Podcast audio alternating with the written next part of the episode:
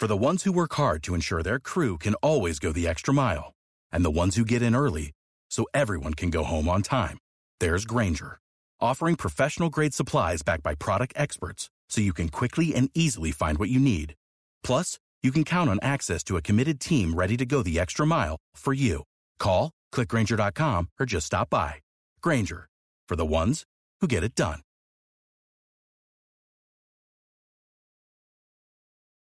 Radio Sol, contigo siempre presenta Amateur, el podcast 100% fútbol. Iniciamos el tercer amateur día lunes, ya está todo listo, estamos conectados a través de la 97.7, a través de radiosol.cl, también nos puede escuchar ahí eh, desde cualquier lado. Molina Barriga que les Molina habla, Barriga. me acompaña como siempre a mi lado, Valenzuela Pateraki. ¿Cómo está Nicolás? Bien, estamos todos dispuestos para el día de hoy. Todo, todo listo Valenzuela y dispuesto. Paterakis. Oye, un programa muy especial el día de hoy. que Titulamos como La llave clave, el partido más importante de Colo Colo en 1991, antes de la obtención de la Copa Libertadores. Así que hoy día vamos a estar hablando de eso y no podía ser menos. Teníamos que tener un gran invitado, una persona que, que vivió ese partido desde distintos, desde distintos puntos de, de vista, desde la cancha, desde el borde de la cancha. Nos acompaña el día de hoy un gran jugador de Colo Colo, Juan Carlos Peralta. Así que hay aplauso, hay aplauso para Juan Carlos Peralta. ¿Cómo está Juan Carlos? Muchas gracias, amigo. Muy bien, todo muy bien. Y nada, agradecemos la invitación y bueno, esperemos recordarlo lo máximo posible, ya que han pasado muchos años y, y que la gente también pueda disfrutar de esta entrevista. ¿Te parece que comencemos a recordar este... Los este- momentos históricos del fútbol vuelve a disfrutarlos en Amateur. Oye, Juan Carlos, bueno, conocíamos bien el contexto del fútbol chileno, contexto que siempre el casi casi, año 73, Colo Colo estuvo ahí a punto, sabemos la historia, también en los años 81, 82 con Cobreloa, y más encima, eh, en esos mismos años Atlético Nacional obtiene su Copa Libertadores y ya van quedando menos, menos países que, que, se están quedando sin, sin obtener el título mayor de- del fútbol a nivel de clubes en, el- en- en América. Entonces, ¿cómo era esta presión? ¿Cómo se sentía antes de jugar esta llave? ¿Era una presión, ya bueno, me imagino a nivel social, de los hinchas, también a nivel de dirigente, a nivel país, por todo lo que estábamos viviendo? ¿Cómo, cómo, cómo era ese, ese momento? Bueno, nosotros comenzamos esta gran campaña que nosotros hicimos en el 91 con, con Deporte Concepción y nosotros siempre teníamos claro y, y- bien marcado las metas que nosotros teníamos que ir paso a paso, etapa por etapa. Porque si tú te ponías a pensar ya eh, para la próxima fecha viene tal rival, no, nosotros jugábamos Concepción, era Concepción, este de Ecuador, de Ecuador eh, también, también era un tema que era también complicado por el tema de la, de la humedad, de la altura, allá en, en, en Guayaquil, en- no, Claro. ese fue con Liga. Sí. Eh, entonces era, era complicado, como porque tú sabes que, que cuando uno es local ta- también tiene su maña, tanto en la cancha, en el camarín, la humedad, entonces, no, era, era súper complicado. Entonces nosotros fuimos pasando las etapas y ahí nosotros empezamos a agarrar el bolito. Y ojo que los estadios estaban, acá estaban súper llenos y eso para nosotros era súper importante. Oye, Juan Carlos, sobre, sobre eso mismo, porque Colo Colo hace una buena llave igual, elimina a Nacional de Uruguay y tiene adelante a Boca Juniors, que era uno de los favoritos de la Copa Libertadores. En, e- en ese entonces, eh, Batistuta, bueno, recién estaban haciendo, pero de- todos sabemos lo que fue después Batistuta, eh, y tenía hartos jugadores más como Justi, Diego La Torre. Diego La Torre. Entonces, ¿cómo, cómo veían usted a ese equipo de, de, de Boca Juniors en una instancia que, o sea, no sé, tenemos en la memoria que a Colo Colo le había pasado el cogoteo de Sudamérica hace dos años, que el año pasado se había quedado en penales con Vasco da Gama, y ahora justo tenía delante a uno de los equipos más fuertes de la Copa Libertadores. Es que si tú miráis eh, la calidad de jugadores que tenía Boca Juniors era, era impresionante, entonces, eh, pero nosotros confiamos más en los méritos que nosotros teníamos, en, las en la capacidad que nosotros teníamos como cada jugador. Y sabéis lo bueno, el plantel que nosotros se formó en el 91 so- fue muy importante porque estaba, estaba Morón, de los de los avesados Garrido, Pizarro, Artichoto, Pato Yañez, Rubén Martínez, Dauro, que, que estaba Ron Espinosa, Vince, y de los jóvenes estaba Leo Herrera, estaba Marga, estaba Miguel Ramírez, estaba yo, estaba Leo Soto, Raúl Castro. Entonces, había una, una generación que, que era de la cantera. Y cuando tú sois de la cantera y jugáis un campeonato internacional y sabéis lo que es ponerse la camiseta de Colo Colo, porque a- a- ahí hay que ponerse la camiseta de Colo Colo y trancar hasta con la cabeza. Entonces, de- no cualquiera se pone la camiseta de Colo Colo. Entonces, en esa época se complementaban eh, entre jugadores de experiencia y jugadores jóvenes. Entonces yo creo que por ahí fue la, la, la, la clave. Y, y aparte nosotros hacemos una marcación personal, individual. O sea, yo tenía que, que seguir a un jugador hasta, si iba al baño, hasta el baño lo tenía que seguir. Entonces, era, era, era una marca férrea y, y, y jugar allá, oh, Oye, eh, y, en, y, en, y en esa y en esa marca, ¿quién te, quién te tocó seguir a ti? eh, En, el, en la llave con Boca, claro. allá me tocó al, al que hizo el gol, con, el gol del penal allá, Alfredo Oscar Graciani ese día. Graciani. A Graciani le tocó, le tocó marcar. Sí, pues y eso que, y eso No. que, está, y eso que está agregando, yo hay, hay una historia ahí, trayecto, porque trayecto del hotel hacia el estadio, al parecer les dieron como 45 mil vueltas antes de llegar al estadio, los marearon. Y hay una anécdota ahí media extraña de, de que alguien al parecer eh, miró por la ventana cuando se quedaron parados ahí con el, un, un auto que tu- de la comitiva que quedó en Pana. Y se dice que un, una persona de los que estaba afuera como que esbozó una, una pistola entre medio de, de, su, de su ropa. Entonces, eso fue tan así, ¿cómo se sentía ese? Mira, Creo que había un miedo Sí. gigante. La verdad es que nosotros no nos dejaban, teníamos la, el- el- las cortinas corridas porque era súper complicado si la gente es súper eh, fanática. Entonces, si sabían que a la gente Colo Colo, capaz que no hubiesen matado. Pero sí, quedó, pero para mí que fue estrategia de, de los mismos policías, de la, de, la, de la gente que estaba a cargo. Porque eh, pasó ese problema, me acuerdo de ese problema que supuestamente alguien había sacado una pistola, pero hizo el puro amague. Entonces, Ya. se pararon, los policías se bajaron, se dieron la media vuelta y se subieron al auto y, y empezaron a andar despacito. Pero no, fue muy complicado. Así como dices tú, nos dieron con 25 mil vueltas, pensaron que no iban a marear, pero no. Dentro de la cancha nos marearon. Esa parte Oye. no ningún problema. Sí, y con, y con respecto a eso, al mismo partido, bueno, me imagino que entrar a la bombonera, eh, vivir esa experiencia, como relataba, de que, de que se vive como un pequeño terremoto ahí en, en, en ese, en ese recinto, eh, y los primeros minutos para Colo Colo igual fueron en ese partido de, me, me imagino, nerviosismo, más que, más que a lo mejor que las cosas no funcionaran y todo, yo creo que tenía que ver a lo mejor con un nerviosismo, de estar enfrentando una llave de esa envergadura y, y con el rival en ese estadio, bueno, Después en ese partido hubieron varias figuras como Garrido, Ramírez, Mendoza y ahí recordamos bien el resultado. Pero tú, ¿cómo recuerdas e- ese partido en sí, eh, los primeros minutos, cómo se fue dando Ah, hasta, hasta llegar Pero es a... complicado los primeros minutos. Mira, para nosotros lo más importante son los primeros 15 minutos, para que nosotros eh, empezáramos a, a- a tomar confianza. Y ojo, que nosotros no teníamos que haber perdido ese partido, porque eh, se nos fueron algunos goles a, a Pato Yañez, a, Sí. a, a Rubén Espinosa. Ramírez se pierde uno, eh, un cabezazo al comienzo. un cabezazo, Sí, un. Entonces, nosotros empezamos a tomar confianza y ellos se empezaron a desesperar, empezaron a, a caer en la patada, empezaron a, a tirarse al piso y nosotros estábamos con la confianza de que estábamos haciendo un buen partido hasta que llegó el, el minuto de, de que Miguel de que Miguel hace la, la falta penal y sí, entonces fue fue un poquito complicado pero nosotros pasando esa llave también ya después dijimos que Santiago va a ser un poquito más diferente porque eh, no, no eran lo que nosotros estábamos pensando y de tener tan grandes jugadores iban a, a sufrir tanto con nosotros porque con nosotros ya la sufrieron y nosotros acá la sufrimos cuando nos hacen el 2-1 Eh, cuando hacen el 2 ahí yo hasta aquí no llegamos estaba súper complicado el partido y ojo que eh, a ellos se les fue mano a mano con el, el Batistuta con Morón Sí, sí. Sí. Claro. Y ahí yo, primera vez que veo a Morón atajar con las manos, porque como no tiene mano ese, Pero el loro, Eh. ojo, pero, ojo, pero el loro, pero el loro tenía una chique tremendo.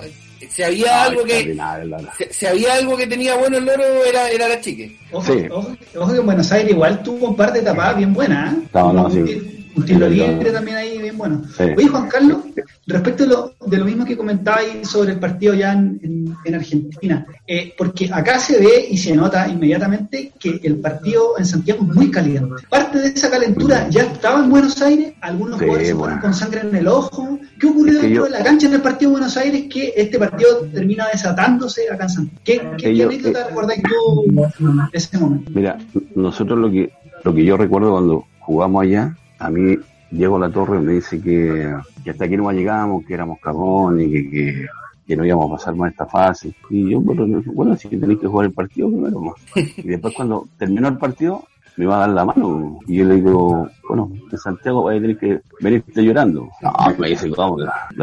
Y llegamos acá a Santiago y mira, se fue llorando. se fue llorando. Entonces, no, fue, fue complicado porque ellos, ellos tienen una, una mentalidad y, y una capacidad de, que uno caiga en, el, en el agradecimiento, en la patada, en el foul. Pero nosotros fuimos tan, tan concentrados que nosotros no caímos en la, en la, en la teoría y en, la, en el juego que ellos querían que nosotros cayéramos. Lo único que querían que varios fueran expulsados. Oye, y en ese, y en ese, y en ese contexto, ¿quién era ahí el que estuvo casi casi? Sabemos que en el partido, en el partido de vuelta, cuando la torre mete el gol, eh, ahí el Chano estuvo casi casi de, de aforrarle uno. Pero, imagínate, po. imagínate cómo te sacan de la calentura. O sea, soy tú y, no, y, y te dan ganas, no, son muy pesados. me imagino. Si a uno le molesta, si, si a uno le molesta hoy día Diego La Torre en las transmisiones del fútbol argentino, ¿cómo debe, ser- cómo debe haber sido dentro de la cancha? No, agrandado, weón. No, y, y después les voy a contar la anécdota cuando yo entro al- acá en el segundo tiempo. Pero antes de eso, antes de que vayamos a eso, parte de, lo que, ya llegando al partido de Santiago, una de las cuestiones que, que nos parece importante contextualizar es el Chile de esa época, ¿cierto? Veníamos saliendo de la dictadura y parece que, bueno, todos estos años que habían sido algún, la, gran parte con toque de queda, que ya se había acabado con- desde el 90 en adelante, muestran un poco una sociedad que está como, que necesita triunfo, que necesita alegría. Eso representaba un peso especial para el equipo de no sentir solamente que detrás de que Colo Colo pudiera jugar un partido de fútbol, porque al final no es más que eso, un partido de fútbol, pero con la posibilidad de conseguir una copa tan importante como la Copa Libertadores, de tener Sí. eh, a un pueblo detrás que está ansioso de tener una victoria y de poder disfrutar un momento feliz. Mira, nosotros empezamos a vivir esa etapa desde que nosotros comenzamos la Copa Libertadores. Sabíamos que la gente y el pueblo chileno necesitaba de triunfo, necesitaba de alegría, necesitaba de distraerse, necesitaba salir de, de la, del cajón donde estaba metido con ese tipo de problemas. Nosotros eh, le hablamos una sola vez, fue al principio de- del, inicio de la, de la campaña y de ahí nosotros empezamos a subir escalones, pero paso a paso. Y cuando nosotros sabíamos que habíamos ganado, nosotros sentimos y sabíamos la gente que, que acá en, Santiago eh, estaba, pero cada día tomando más, tomándole más el peso a, a lo que nosotros estábamos haciendo, la gente se integrando, la gente se se alegrando más, independiente de los colores que sean de, de- de católica, la U, Coreloa. Entonces nosotros sabíamos que, estaba, estábamos haciendo algo importante para Chile y para el fútbol chileno. Entonces, para nosotros en ese momento era muy importante de que la gente se sintiera feliz y que nosotros le, diéramos esa alegría, yo creo que fue, fundamental. Y ojo que la gente que también eh, nos apoyó a nosotros, eh, en ese tiempo no había Face, no había, no había nada, no había esta, esta tecnología. Entonces, nosotros eh, palpamos de, piel, sea, la gente, nosotros sabíamos por la tele, entonces sabíamos a lo que nosotros nos estábamos enfrentando y a lo que queríamos llegar. Y a Dios gracias llegamos a buen término. Oye, y, de eso, te- ¿tenía algún recuerdo especial, así como, o de un hincha de la U, o de un hincha de la Católica, o de un dirigente, o de un futbolista que manifestara el apoyo, así como que se sintiera esa sensación? Mira, si fue cuando fuimos a jugar contra Olimpia, nosotros nos fuimos en, en un, en un charter, y iban senadores que eran de la Católica, de la U, Espina, entonces nosotros teníamos parte de la galería eh, con camiseta, que ellos iban con camiseta, la mitad de, de la U, la mitad, la otra mitad de Colo Colo, y, siendo hincha de la U. Entonces ahí nosotros también se nota que, que, que todo Chile está, está expectante a lo que nosotros íbamos a hacer. Entonces ya pasando esa etapa, ya nosotros, ojo que tampoco nos sentíamos ni campeón ni, ni nada, o sea, esperamos el momento y, y fue una cosa impresionante, o sea, yo nunca la voy a olvidar y, y yo, ojo, porque a nosotros no, no nos dejaban ver al público del hotel hacia afuera, nosotros nos ponían hacia, hacia la piscina, cosa que no nos, porque nos metían en bulla, no, no. Perdón. Sí, sí. Me imagino que esa, no- esa, esa noche haber sido pero terrible. No, no lo deben haber dejado dormir o de haber sido incómodo. Contra Boca no, po. Con- contra Boca tuvo yo la policía al hotel porque no, no nos dejaban dormir, no nos dejaban salir tampoco del hotel. Sí. Ustedes saben cómo es, cómo son los policías en, en Argentina. Ustedes Sí. ven ya después cuando, cuando Colo Colo fue nuevamente y lo agredieron a, a la barra de, de Colo Colo, le sacaron la cresta. Y, y eso es lo que uno, uno no se explica, pero porque allá, allá pueden hacer lo que ellos quieran. Y vienen acá y, y también hacen lo que ellos quieran. Después vamos a ver hablar el, tema de la pelea, pero yo creo que no, no, no, no son medios con la misma vara, entonces para nosotros a nosotros nos dolía ver a la gente que estaba sufriendo y, y uno no, sin poder hacer nada, pues, entonces también fue complicado, porque ese día cuando fuimos contra Boca había gran parte de los chilenos al fondo y, sabían que, que, nosotros les podíamos hacer daño. Oye Juan Carlos, eh, bueno, y llegamos a esa gran noche de 22 de mayo del año 91, eh, la semifinal de vuelta, y bueno, primer tiempo cerradísimo. Eh, acá este, este partido a ti te tocó verlo desde, desde la banca, ¿cierto? Desde la banca, sí. Bueno, primer tiempo cerradísimo y en el segundo tiempo se desata la cosa en minutos 64 y 66, que ahí viene, me imagino que eso debe haber sido una locura. O sea, los dos goles vienen seguidos, primero el gol de Robón Martínez y después el de Bartichotto, y ahí debe haber explotado el Monumental. Pues Bartichotto, ahí quedamos locos, sí, ahí quedamos locos nosotros, ya ahí dijimos ya, aquí tenemos la, la, el paso a la final. Claro. Y nada, pues estábamos todos felices, estábamos, estábamos calentando y cuando de repente el, el Diego Latorre se lo puede hacer el gol. Sí, en el 74 viene el gol de Diego Latorre, pegadito igual. Eh, y ahí el Chano quería seguirlo. sí, el Chano, se, lo, el Chano, el Chano se lo quería comer, es verdad. Pero eran, eran burlescos, eran, sí, eran burlescos, y entonces, bueno, nosotros ya, después apareció la magia de, de Rubén Martínez, la apariencia. Sí hay un jugador en el minuto 82, una tremenda jugada de, de Rubén Martínez, que hace una pared, se la devuelven, y una definición, pero... Con el claro, con el Pato Yañez, una definición exquisita, y que ahí sí ya, ahí era una realidad, todo. Sí, sí. Y ahí empezó a quedar la doble doble. Y ahí, y ahí, a ver, y ahí por favor, ah. porque porque ese ese es el momento ese es el momento o sea terminando ya el partido minuto bueno 82 mete el gol eh, Rubén Martínez y, y, el partido ya ya estaba en una era una caldera el monumental afuera y dentro de la cancha hasta los reporteros gráficos eran protagonistas de, ese partido. Eh, ¿cómo, ¿cómo nace esa pelea cómo parte todo ahí mira yo estaba calentando y el, el monumental tiene un pozo sí sí un pozo ya y había un, camarógrafo que está sobre una, una tabla, o sea, un, un, talón grande que está la cámara y él, y él estaba filmando. Y en esa queda la tole tole con Blas Junta, creo que es, y le pegan un combo y se va hacia el túnel, o sea, hacia el pozo. Hacia el pozo, Cuando va cayendo el pozo, toma al, camarógrafo y se va al, hoyo con él. Oh. Y ahí queda la, la grande y, empieza la pelea ahí y yo veo con Carlos Velázquez a un periodista que le están pegando al lado de la banca al que le, le rompieron el ojo. ¿Ya? Nosotros tuvimos que parar al, al, jugador, sacarlo de ahí para que no le pegara más. Y sin embargo los carabineros estaban ahí mismo y no hacían nada. O sea, se paraban, se paraban, se paraban, en empezar a, a poner mano firme de inmediato porque ellos no paraban de pelear. El, el, el, el Batistuta, eh, el técnico, todos, todos peleando, Walter Pico, peleando, pegando a, los periodistas, a los camarógrafos, y nosotros tratando de separar, tratando de separar, y yo justamente iba a entrar en ese momento. Entonces, nosotros vimos, mira, y ojo, porque al medio de la, de la cancha, para la, para la parte de océano, hay una puerta. ¿Sí? Y esa está que ser, esa está que ser reventada. Imagínate si se revienta y entra la gente. No, ahí ya queda, pero... O sea, sabemos... No, si la gente también... sabemos que nadie hubiese sido los más perjudicados si en ese caso. Sí, bueno, ahí, hasta ahí no hubiese llegado. Sí, sí, pues lamentablemente hasta ahí hubiese llegado. Fue complicadísimo. Y ahí echaron a, al pato. Eh, entre yo, entre yo y... Tú entraste por Rubén Martínez, ¿cierto?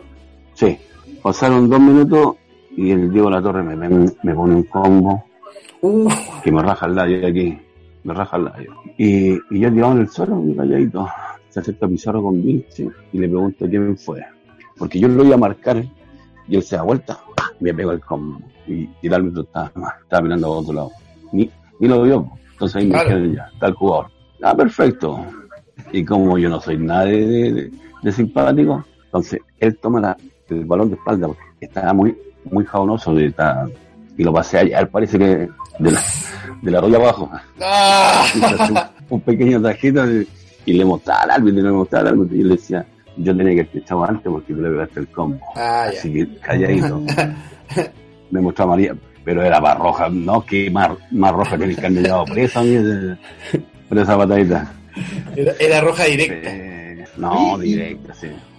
Oye, eh, Juan Carlos, y claro, pues, o sea, todos tenemos el recuerdo de que de la embarrada que quedó en ese partido, pero se siguió jugando, ¿cuánto? ¿10 minutos? ¿15 minutos más? ¿Cómo fue el partido? Después de la vuelta, ¿se jugó fútbol o no se jugó fútbol? No, no, no, no fue con más presión y con más, más, más, más choreza ellos, ellos estaban al borde de la, la cancha los de la banca, ellos lo único que querían estar a, a dejarla embarrada, si se dejaban la embarrada, hasta ahí nomás llegábamos nosotros, nosotros teníamos que, aguantar un poquito el, chaparrón y aguantar los minutos, se nos escapaban, los frenamos y no, pero fue, de mucha presión, fue de mucha presión para nosotros de no cometer el error. Ahora, si ellos se acercaban al área, el árbitro era, estaba más que claro que iba, iba, iba a marcar la falta o, un penal. Entonces, tratamos de, tomar el balón y, tirarlo lo más lejos posible. Juan Carlos, bueno, luego de, eh, de que terminaran los 90 minutos, a los ciento y algo minutos del, segundo tiempo, eh, viene la sensación post partido.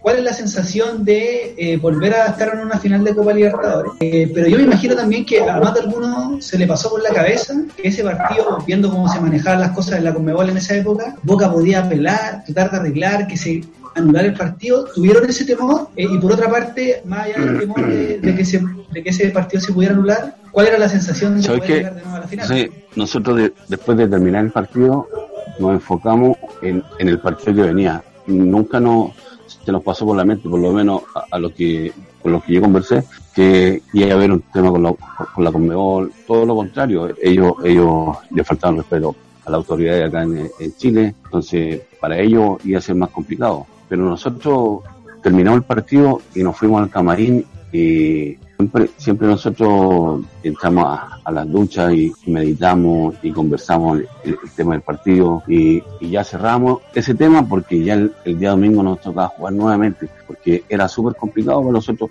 jugar el día miércoles, viajar, volver a Chile, concentrar, jugar, concentrar, viajar. Entonces fueron, uff, fueron meses muy complicados, de mucho sacrificio. Entonces yo creo que nosotros merecíamos ese, esa... Síguenos en Instagram, arroba amateur mini revista. Revisa nuestras ediciones y entérate de los mejores momentos del deporte rey.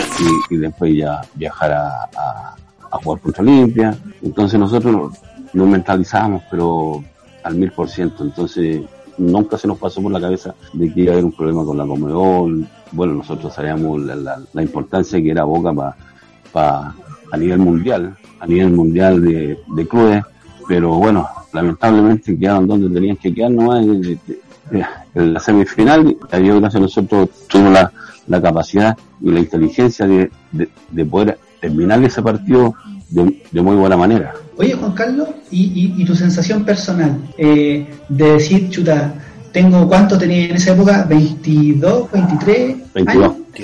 22. Mira, de, de, tener 22 años y estar en la final de la Copa Libertadores, ¿cómo se siente eso? Me imagino que, como dicen los argentinos, debe dar un cagazo tremendo como de, de, toda la ansiedad y el nerviosismo que te genera poder acceder a un eh, es que, como yo te comentaba anteriormente, nosotros teníamos un grupo de, de jugadores de experiencia y lo más importante que nosotros, yo llegué a los 7 años con los bolos a la escuela de fútbol. Yo llegué con, Javier Márquez, pasé todas las etapas decadentes.